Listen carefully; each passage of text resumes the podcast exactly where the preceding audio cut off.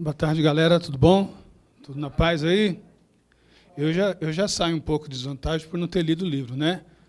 Mas o pastor de Samuel é, especificamente enviou esse capítulo 13 aí. Eu, eu li, reli, pensei e, é muito interessante. Um livro bastante é, com bastante conteúdo. Eu quero é, assim pensar com vocês essa noite sobre várias coisas com essa questão de distúrbios mentais, é, ataques generalizados do, do inimigo na nossa mente, né? Na, e por estar com um público jovem, obviamente eu não vou tecer alguns assuntos itinerantes a, a, ao, ao dia a dia de vocês. Mas nós vamos pensar como isso que talvez mexa com você em algum momento da sua vida, esfrie sua fé em alguns momentos, é, talvez cause alguns transtornos dentro da sua casa, por não entender algumas coisas assim, por que, que isso acontece, por que, que quais são as armas que o inferno usa para nos, nos, combater, nos questionar com esse respeito aí, tá bom? É, pensando um pouco em cérebro e, mente aí, é, o seu cérebro, o meu cérebro aí, cabe nas duas palmas da nossa mão, tem um quilo, um quilo e duzentas, uns uns pouquinhos, um, uns com uns pouquinhos mais, talvez, de, de, de, de quilo de peso, chega a 1,400. Cabe na palma das duas mãos aí, talvez quatro maçãs correspondam ao peso do seu cérebro. E é legal se nós pudéssemos tirar o cérebro um pouco para analisá-lo, né? colocar sobre uma mesa assim e ficar observando o funcionamento do cérebro, a gente não ia chegar em lugar nenhum, porque é um amaranhado de coisa, é muito neurônio para cá, neurônio para lá, são um trilhão de neurônios, e toda vez que nós somos atacados em alguma área da nossa vida, esses, esses neurônios vão ficando fragilizados, e por isso que nós temos essa, como seres humanos, essa tendência a síndromes eh, específicas, pânicos, ansiedade, depressão, angústia, ira, irritabilidade, então, são é, essas áreas aí que, do nosso córtex é, frontal que são atacadas, e esses neurônios, então, tiram nós, é, nos tiram, melhor dizendo, do, do, lugar comum. Então, em, algum, em alguns momentos, a gente não dá conta quando vê, já fez. Já fez, já foi. Aí quer pensar no que já foi, aí vem o sentimento de culpa, angústia, depressão, e a gente vai, nós vamos ficando assim, extremamente é, fragilizados diante dessas questões. O é, versículo que o autor do livro está usando aí é Provérbios 20, 25, 28. Certo? Assim como uma cidade aí que está desprovida de muro, é aquele que não tem controle sobre os seus pensamentos, a sua mente, ou, como diz melhor o versículo aqui, assim é o homem que não tem domínio próprio, que não tem forças para reagir diante de tanto ataque que vem. É, é Salomão, aí, o autor desses provérbios, aí, que agora está começando a segunda parte desses provérbios de Salomão, até os próprios israelitas reconhecem isso e escrevem é, assim no começo do capítulo 25. Ele está descrevendo algo que ele tinha em mente todos os dias. Então, assim, o pano de fundo desse, desse contexto, embora seja um paralelismo bíblico, traz essa ideia de olhar para aquilo que eu estou vislumbrando e percebendo as fragilidades daquilo e aplicando na minha vida. Isso é paralelismo. É comparar algo ou uma situação com aquilo que eu estou vivendo. Então, capítulo 25 tem várias formas de linguagem usadas por Salomão para dar essa ideia de paralelismo, de comparar. Exemplo, ele diz assim, é, como quem, versículo 20, como quem se despede num dia de frio e como vinagre sobre feridas. Assim é o que entoa canções junto ao coração aflito. Ou seja, vai trazer bálsamo. A pessoa está lá. Você já colocou vinagre na ferida alguma vez? Já tentou? Deve ser cruel, deve arder mais ainda a ferida. Né? Ou então, em pleno frio, você pegar suas vestes e tirá-la e ficar ali tentando Fala, fala para sua mente assim, não está frio, não está frio. Frio é psicológico. Não está frio, não está frio. E Salomão está dizendo, ó, é assim aquele que cantou canções, né, canções de, de, de cristãs, canções de, de, de, temor a Deus e louvor a Deus, que trazem um acalento para o coração desses que estão assim, com esses raciocínios sem lógica. Quando nós pensamos, o pastor Samuel me deu essa, essa oportunidade, eu quero agradecer não só a ele, mas a todos vocês aí, o, o privilégio de estar aqui, é meu esse privilégio, né? Falar a mentes brilhantes, mentes pensantes, é, não o futuro, mas o presente da nação, da nossa igreja, né? Gente que eu, se eu tiver aqui ainda daqui 10 anos, vão ser vocês que vão estar à frente daquele púlpito, muitas vezes, em ministérios, tocando essa igreja, em nome do Senhor Jesus. Amém? Então, é, para mim, é um privilégio estar aqui, de poder falar com vocês hoje, daqui 10, 15 anos, vê-los praticando aquilo que o pastor de vocês tem ensinado, porque é isso que vai conduzir toda a história da vida de vocês, tá bom? Isso ninguém tira, aprendizado ninguém tira. Pelo contrário. Beleza? Então, sobre esse paralelismo bíblico que eu estou falando para vocês, o texto todo faz contraste entre, entre ações e reações. Todo o capítulo 25 de Provérbios traz ações e reações, e nós chamamos de cultura bíblica. Aquilo que, que é colocado diante de nós como possibilidade de nós reagirmos e fazermos diferente. Então, essa ideia aí, o verso traz essa ideia de quando estamos fragilizados em nossas emoções, abrimos a nossa mente para ataques sorrateiros vindos de fora sobre a nossa mente e sobre o nosso, o nosso corpo de uma maneira é, abrangente. Eu quero lembrar para vocês essa tarde, assim, quanto tempo eu tenho, pastor? Meia hora? Beleza? Então posso ir até 5 para 6 aí. 19? Ah, 19, é, tá certo, 6 e meia. 18 e 30. Então tá bom. Ó, vamos lembrar algumas coisinhas assim. O inimigo, o inimigo das nossas almas, ele tem estratégias específicas e, e, e elas estão totalmente ligadas às nossas emoções, à nossa mente, à nossa, nossa maneira de enxergar a vida. Eu quero lembrar com vocês três versículos, três três, e falar pouquinho sobre eles, para a gente começar essa nossa caminhada aí. Primeira delas, primeira estratégia do, do, do inimigo é a nossa mente. 2 Coríntios 11, 13, diz que o Paulo diz assim: ó, Eu temo que o inimigo, sabe, consiga, depois se você quiser ler aí, consiga iludir, enganar vocês como fez com Eva, invadindo a mente de vocês e tirando vocês da pureza de Cristo. Olha o que Paulo fala, como é, é séria essa mensagem de Paulo. Eu temo, eu, eu, eu fico temeroso de que o inimigo consiga tirar vocês do caminho do Senhor, atacando a mente de vocês. Então, a primeira, a primeira estratégia do inimigo é mexer com áreas da nossa vida que nos são extremamente é, difíceis de lidar. Né? Nós, nós, lidamos com, com, o estereótipo, aí, com a nossa indumentária, nossa roupa. A gente, né, alguns têm dificuldade, tal, talvez porque está é, passando por algumas dificuldades para entender o corpo, ainda mais adolescente, entender o corpo. É, às vezes não se, não se ama, não se gosta, né? não, não consegue se entender, não era assim que queria ser. Então, tem algumas dificuldades até para se adaptar na roupa, ou usa essas indumentárias para chamar a atenção. Né? Góticos, esse tipo de, de comportamento, assim, usam preto, pintam os lábios, né? É, é, se, se, envolvem em, em, questões extremamente assim, é, interpessoais, né? É, para dentro, para chamarem a atenção, porque eles não, não se amam, não se gostam.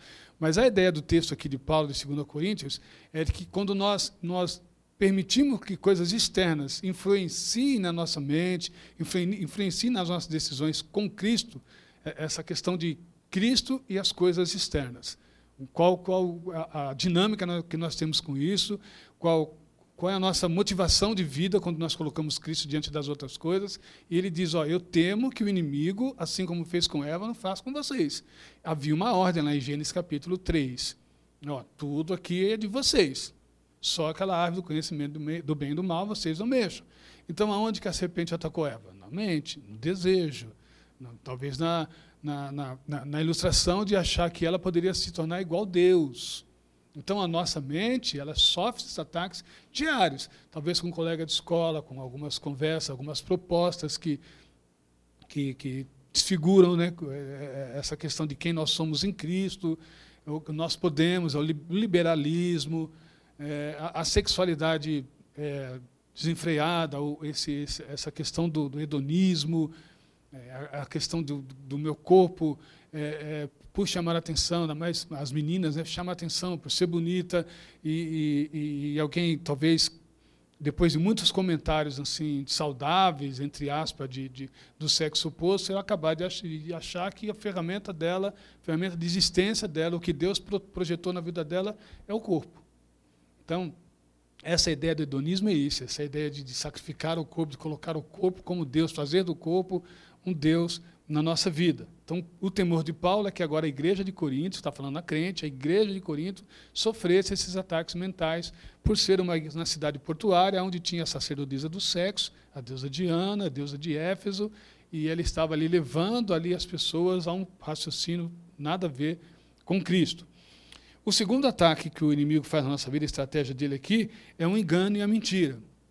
João 44, João 8, 44 diz: Vocês são filhos do pai da mentira, que é mentiroso desde o começo.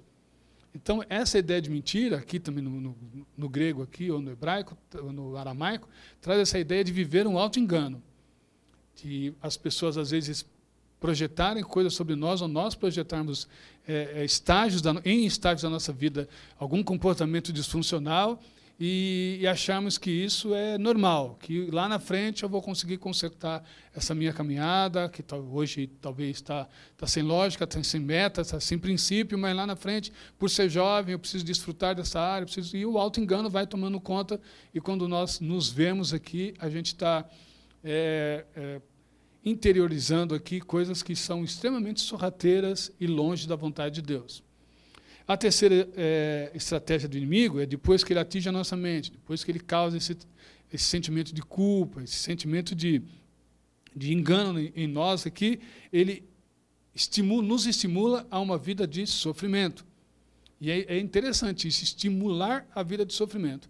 Quando ele, eu estou lembrando de Jó capítulo 1, verso 22, 8 e 9, quando ele chega diante de Deus para requerer alguma coisa a respeito de Jó, a ideia dele é: eu não estou preocupado com o que ele tem, eu estou preocupado em mexer com áreas específicas da psique dele para ver se ele continua sustentando a fé dele.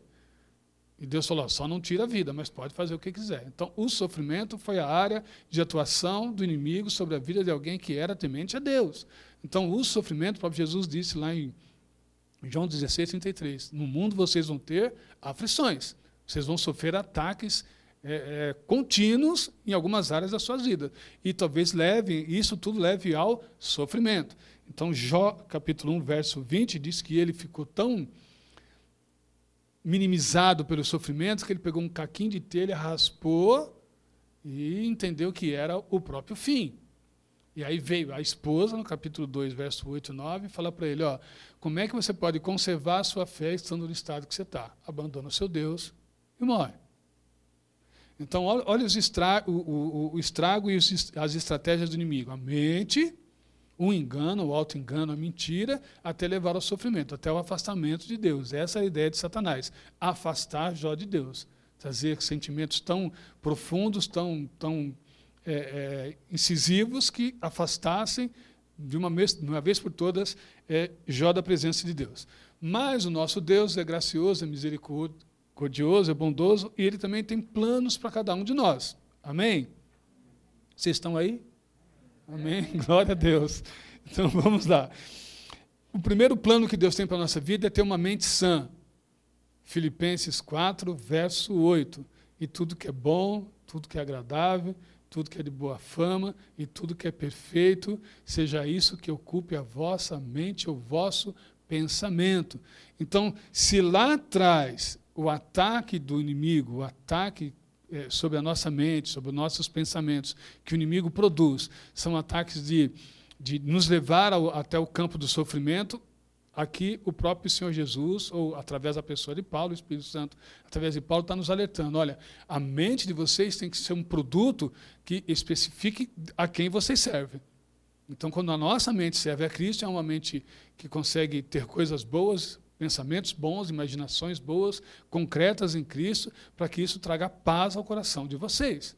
Então, se o inimigo se levantou, se tem um, alguma performance dele, às vezes, nos levando a essa mentira, a esse auto-engano, Deus traz essa produção aí entre nós, os nossos cromossomos, para que nós pensarmos melhor com uma mente saudável, uma mente que realiza o que Deus quer e, que, o que não, o, e não o que nós queremos.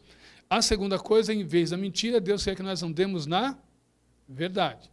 João 17, 17 diz: santifica-os na tua palavra, a tua palavra é a verdade.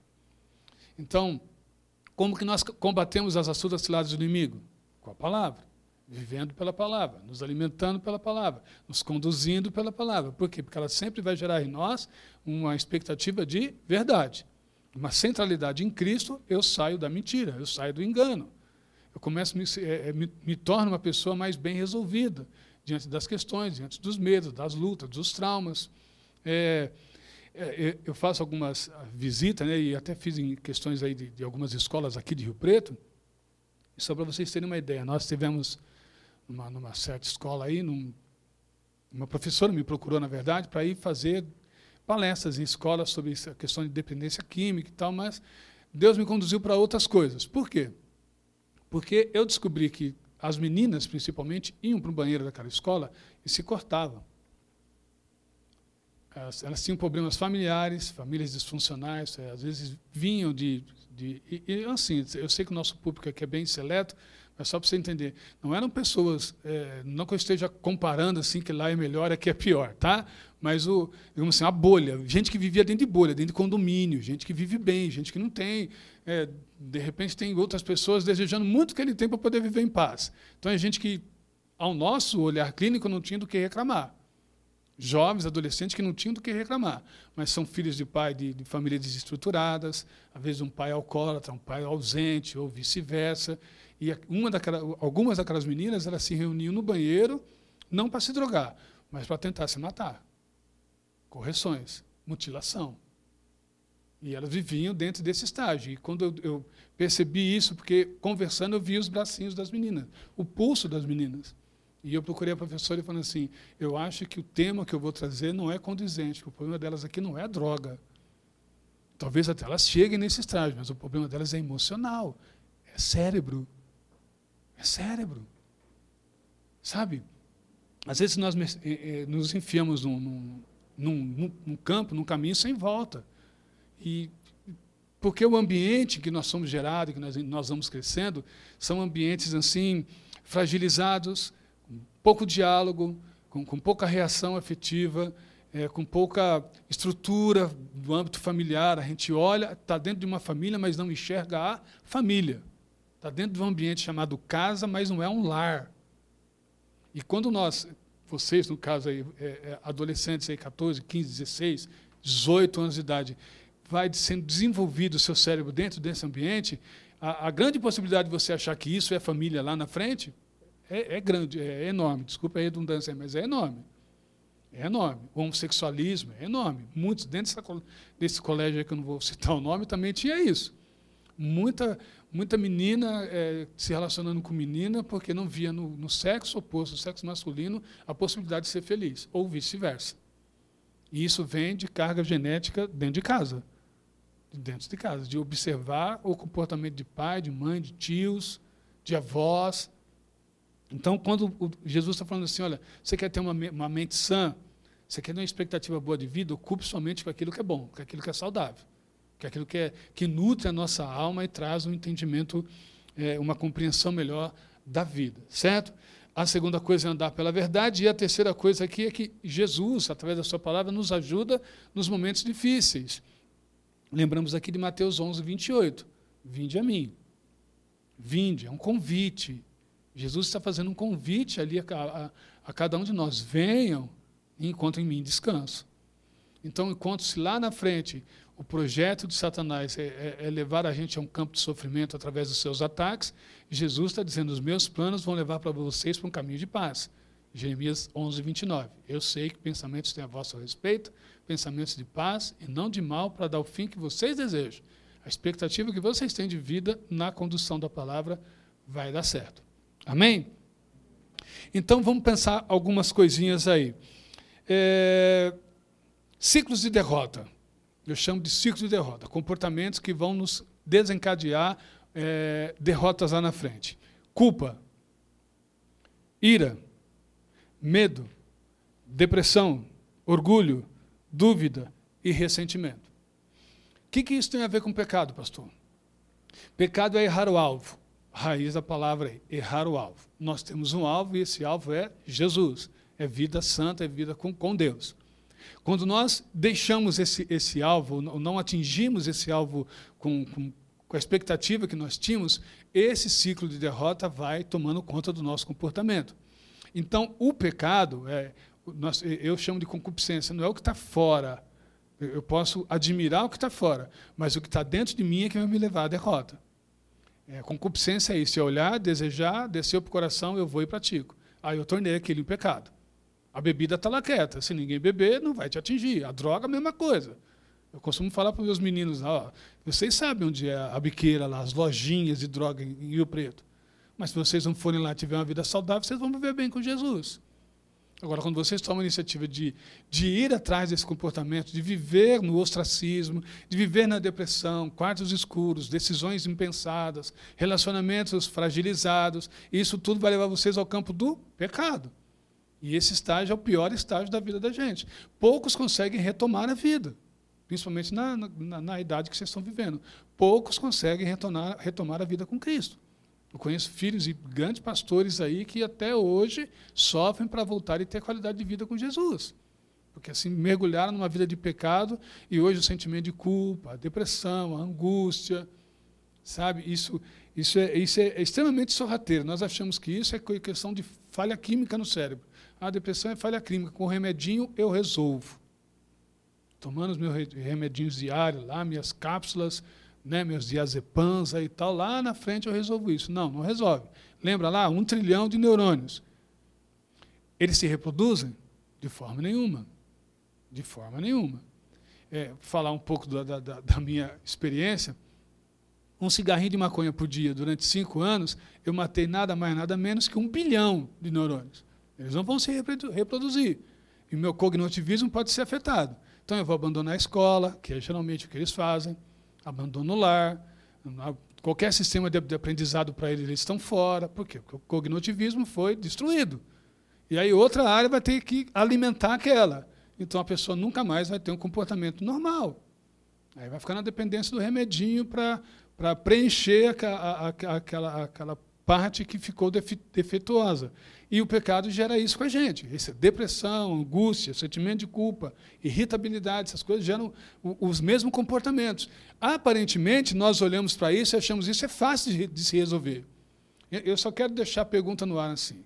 É, se, se, você se identificou com alguns desses que eu falei, pegar, é, culpa, ira, medo, depressão, orgulho, dúvida, pensa comigo, mesmo na sua jovialidade, quanto tempo faz você luta com isso? E quanto tempo você tem recaída nisso? Quanto tempo você acorda de manhã, talvez fique irritado com uma situação, tem um comportamento disfuncional, você luta contra isso, às vezes você tem assim até vitórias. Até vitórias, mas quando chega lá na frente você recai de novo, tá? A gente pensa que recaída é só de droga, né? Não é, não, é comportamento. É comportamento. E é isso que eu estou falando essa noite com vocês. É isso que o, que o Salomão está falando lá no versículo bíblico. Quando nós abrimos brecha, abrimos possibilidades do inimigo gerar coisas negativas na nossa vida, a gente vai ficando assim, é, é, fragilizado e derrotados. E isso é uma das maiores abrangências que o pecado faz com a gente. É o que nós chamamos de faculdade da alma. O pecado ele, ele tem essa luta contra a faculdade da alma. E o que é a faculdade da alma? São divididas em três coisas: essência, caráter e personalidade. É assim que nós definimos a Universidade da Alma, a Faculdade da Alma. Aí. Vou repetir: essência, caráter e personalidade. Bio, meu corpo, ele é atingido pelo pecado e destruído pelo pecado. Ele, o meu caráter também se torna um caráter duvidoso, dúbio, e a minha personalidade também vai perdendo as suas características. É, aí dentro de casa vão tendo os reagentes a, a mãe, o pai, o irmão mais velho ou mais novo vai percebendo que algum desvio de conduta, um desvio de caráter está acontecendo em nós. Você não era assim. Você anda pelos cantos. Você era mais sorridente. O que está acontecendo? O pecado rouba de, nós o quê? A nossa alegria, a nossa satisfação de viver, o brilho. Por isso, quando alguém cai na fé, a gente fala assim: você perdeu o brilho. Ele faz isso com a gente, ele rouba a nossa personalidade, a nossa essência. Porque a, a, grande ideia do inimigo é nos tirar da presença de Deus, como ele fez com Jó. Quero tirar ele daí. Ele está muito feliz, ele está vivendo uma vida muito saudável. Então eu vou tirar as coisas preciosas que ele tem e levar ele ao campo da angústia e da depressão. E Jó, por três vezes no seu livro, deseja a morte. em um, em um dos versículos, ele diz assim: Por que, que eu nasci? Por que, que o Senhor me colocou nesse mundo? Fruto do pecado, que nós chamamos de culpa. Sentimento de culpa. Então, a alma, aí não, não, não sei se eu, eu vou falar isso, mas não é doutrina, não, não é. Não. É, é doutrina, mas não, não, não entenda que eu estou. Talvez é, é, é, eu vou falar as duas coisas: dicotomia e tricotomia. Tricotomia, corpo, alma espírito, e dicotomia é apenas corpo e alma, e, e alguns estudiosos pensam que o corpo e a alma é a mesma coisa. Na minha concepção, tá? Na minha concepção, a alma e o espírito são diferentes. Amém? A alma aí é mente, é intelecto, é emoções, é reações, é sentimentos. A alma é, digamos assim, natural, é nossa. O espírito é celestial, é transcendental. Por isso que o próprio Jesus fala: olha, o meu corpo está entregue em tuas mãos, a minha alma está profundamente é, abatida e eu te entrego o meu espírito. Tá bom? Mas você pode interagir aí do jeito que você entendeu. A grande ideia aqui que eu quero trazer essa noite para nós, aqui, essa tarde e noite para nós, é que a nossa alma é que é, é, atacada, a nossa mente é atacada. É ela quem, quem produz essa, esse, esse sistema que nos leva ao pecado. Quando nós é, é, encaramos o pecado, defrontamos com o pecado, a primeira coisa que ele mexe com a gente é nos levar para o campo da angústia e da tristeza. Ele apaga a nossa, a nossa essência, a nossa vida aí. Então, sobre esse aspecto, eu queria falar sobre essa, essa questão de nós é, entendemos realmente quem nós somos, para então depois começarmos a produzir quem nós somos no meio das outras pessoas. Tá bom? Vou, não compliquei não, vou explicar. Primeiro eu entendo quem eu sou em casa, na escola e na igreja. Eu sou um servo do Senhor Jesus, você é uma serva do Senhor Jesus. Os ambientes podem ser diferentes.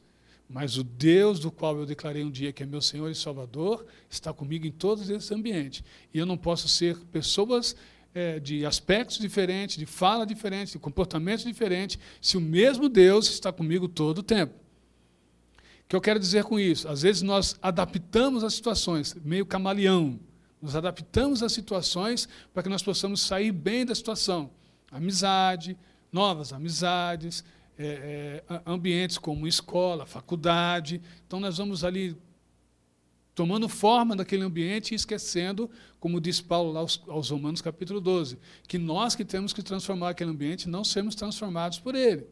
Então, quando o nosso eu, o, o, o, nosso egocentrismo, ele fala mais alto do que o espírito que habita em nós, nós estamos revelando a Deus que a nossa alma está vazia, está vazia. A minha mente, por mais que eu reconheça que existe um Deus, existe um propósito bondoso para mim, essa minha alma, essa minha mente está se predispondo a aceitar o que vem de fora, esses ataques sorrateiros que vêm de fora.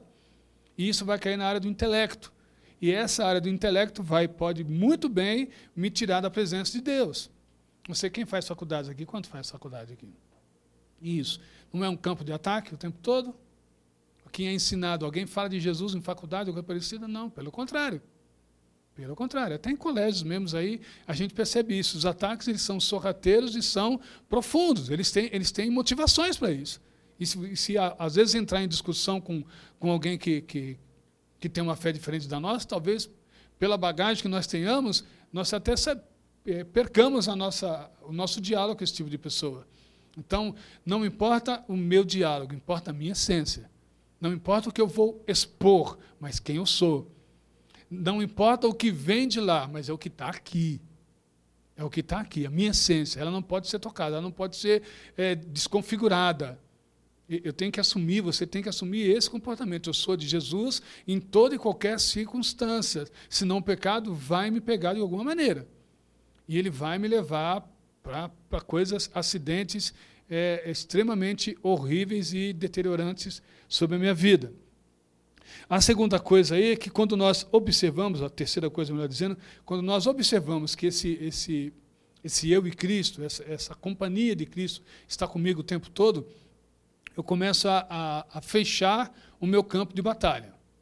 Então, o meu campo de batalha, ele, ele começa a ficar mais centrado na pessoa de Cristo, na palavra de Cristo, como diz lá, olha, andeis pela verdade e, e, a palavra de Deus é a verdade, eu vou, eu vou entender que a palavra de Deus é centralidade para a minha vida, sob todos os aspectos. Todos os aspectos. Não há, não há como a gente. É, não há inerrância na Bíblia. A Bíblia é cristocêntrica, desde Gênesis até Apocalipse, não há inerrância. Não, não tem como eu, eu me adaptar ou adaptar o versículo à minha maneira de entender. Não tem. Eu posso até trazer à, luz da, da, do, do, momento contemporâneo que a gente vive uma aplicação diferente, mas tirar a essência do texto, não posso, não devo, não devemos. Então, quando a Bíblia diz que certas coisas são pecado, porque são pecados. São pecados. Não é pecado para um e para mim não é. É pecado e pronto, acabou. Fim. Fim. Não, não é uma, uma coisa de, ah, não, mas isso não, não é, isso não é normal. Vou dar algum exemplo para vocês. É, e outro dia eu corrigi isso através de um, de um, grupo que eu tenho. Alguém lá na numa certa igreja, que a gente tem um grupo, colocou um palavrão. É, os jovens, os meninos, os, adolescentes falam às vezes e não dá conta. Né? Não, não, não, se, não, se, percebe. Ele soltou um palavrão, que na minha concepção é palavrão. E tem algumas jovenzinhas no, no, no grupo. E eu corrigi no grupo, já que ele falou no grupo, eu falei, vou corrigir no grupo. Falei, oh, isso que você falou é palavrão, é errado. Isso é palavra torpe. Ah, mas todo mundo fala.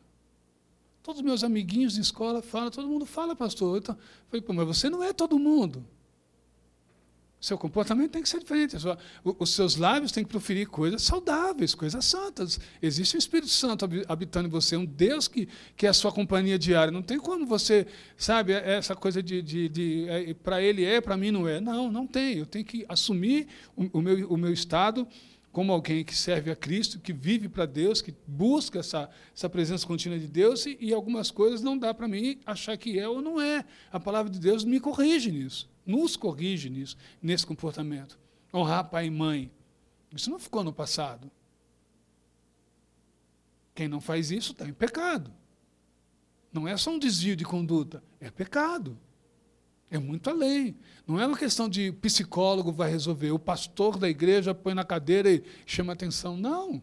Isso é pecado. Não adianta a gente ficar pontuando coisinhas que a gente consegue conviver com elas como se elas não trouxessem nenhum desgaste para nós na área humana. É isso que Salomão está dizendo. Olha, uma cidade sem fortaleza, ela está fragilizada para ataques mundanos. E ela vai morrer por si mesma. Ela vai dar brecha para que o inimigo entre sem muralha e façam um, um, uma grande desgraça aí. A, a, a, terceira, a quarta e última coisa que eu queria falar com vocês aí é, é pensar sobre esse aspecto de que é, na leitura, as, as, as, poucas páginas que eu li desse livro, ele usa alguns argumentos da psicologia. E não sei se ele é psicólogo, o autor do livro, então, ele, ele usa alguns argumentos. Obviamente, ele estudou sobre a mente e sobre sentimentos. Obviamente, ele foi muito sábio ali. Tá? Ele tem uma linguagem até muito parecida com, com Lucado, meio poética e tal. Não sei se o resto do livro é assim, mas um pouquinho que eu li, eu percebi isso aí. Eu gosto de Lucado, eu leio, eu leio, quatro livros por ano. Né? Esse ano eu assim por causa da pandemia, eu estou fazendo outras coisas, mas geralmente por ano eu leio quatro, cada trimestre eu leio um livro aí. Então dá livros pequenos, 200 páginas, 300 páginas por ano eu leio, fora a Bíblia todo dia, né? Obviamente. Mas assim, nós temos que parar e, e, e analisar sobre tudo que está sendo, nos sendo ensinado durante todo esse tempo. Talvez você está aqui com a gente pouco tempo, mas esse ano o pastor já, já falou coisas aqui que podem mudar e vão mudar a sua vida se você se render a elas. Muitas vezes nós é, queremos nos adaptar, como eu disse antes, nos adaptar a situações que não são mais, não devem mais fazer parte da nossa, do nosso comportamento, do nosso estilo de vida. Por quê? Porque, obviamente, vai trazer coisas sobre a nossa vida que vão nos configurar, tirar, nós, é, tirar cada um de nós dentro da nossa essência, como diz no passado. Então, vamos pensar sobre duas coisinhas básicas é, novamente nessa ideia de quem sou eu lá, quem sou eu cá. Você tem um cantinho seu, único na sua casa? Pensa, não precisa me responder. Pensa, você tem um cantinho seu onde você gosta de ficar nele? Um, um momento seu, um, um, momento onde você talvez tente deixar somente longe dos, dos ataques, ou, ou, ou pensa você que está sendo longe, um cantinho onde você observa o celular, tal, ali sua rede social, você tem ali só meia hora, 40 minutos, três horas, quatro horas. Assim, um tempinho seu, você tem? Você tem esse tempinho? Tá, esse é o campo da tortura. Aparentemente não, né? Mas é o campo da tortura. É o campo onde você para de, de, de se autoanalisar e abre brechas, derruba muralhas para ataques de fora. É o campo da tortura no mundo espiritual. É o campo onde eu abaixo a guarda, deixo as, as muralhas, como diz aqui, ó, onde os muros caem e o que vem de fora entra com muita facilidade. Muita facilidade. Por isso o campo da tortura. Nós só aprendemos o que é tortura depois de algum tempo. Nada vem doloroso. Por isso que aqui nesse próprio capítulo 25 fala assim, ó, você come muito mel, você vai acabar ficando doente. Vai acabar ficando doente. Tanto mel que você come pensando que o mel vai adoçar a sua vida, você vai acabar ficando doente. Você vai esquecer de outros alimentos, de outras coisas, e vai achar que o mel vai ser o, o, o, o alimento que vai te deixar sólido. Não vai. Então, campo da tortura é essa ideia de sair de cena, quarto, quarto escuro, quarto quietinho, algum canto da sala onde eu, eu, eu acho que eu estou comigo mesmo. Não está. Você está vazio de si. Você está se enchendo de coisas que vêm de fora. E uma hora ou outra você vai perceber que algumas coisas perderam sentido para você. E a última coisa que eu queria falar é que o exercício da palavra de Deus na nossa vida, ele nos conduz à vida e vida eterna. Essa ideia de vida eterna não é céu, não, gente. É continuidade. É até chegar lá. Não é coisa de terra e depois lá eu resolvo. Não. É continuidade. Vida com Deus é contínuo. Sabe? É dia a dia, dia, dia após dia. Quanto mais eu aprendo de Deus, mais eu preciso crescer, dar fruto. Quanto mais eu aprendo de Deus, ouço de Deus aqui com vocês, ouço de Deus com o pastor Samuel, com o Mateus, é, é, vocês têm que ah, entender isso. Está sendo construído em vocês uma personalidade e um caráter. Está sendo construído. E não estou falando de lar. Estou falando de casa, de família. É, é, ali, ali a expectativa é outra. Às vezes você veio até com uma personalidade boa e com um caráter bom, legal, bacana. Acredito que estou olhando para uma juventude aqui saudável, emocionalmente. Amém? É, saiu meio fraquinho, mas está bom. Acredito eu, quero acreditar assim. Mas se nós não deixarmos que a palavra de Deus nos frutifique, traga frutos para nós, frutos para a glória de Deus, nós vamos ver que lá na frente nós estamos raquíticos na fé. Porque não é só frequentar e viver, é estilo de vida. Não é só estar aqui sábado às cinco e meia da tarde. É aceitar isso, assumir esse comportamento em Cristo Jesus. Essa é a grande ideia que eu queria trazer para vocês essa noite.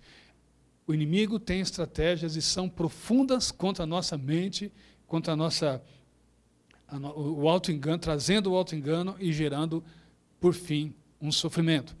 Quero terminar com a frase de Paul Washer, um historiador bíblico, é um pastor muito inteligente. Ele diz assim: ó, gaste a sua vida renovando a sua mente diariamente na palavra de Deus. Se agarre à palavra de Deus como se ela fosse a sua própria vida.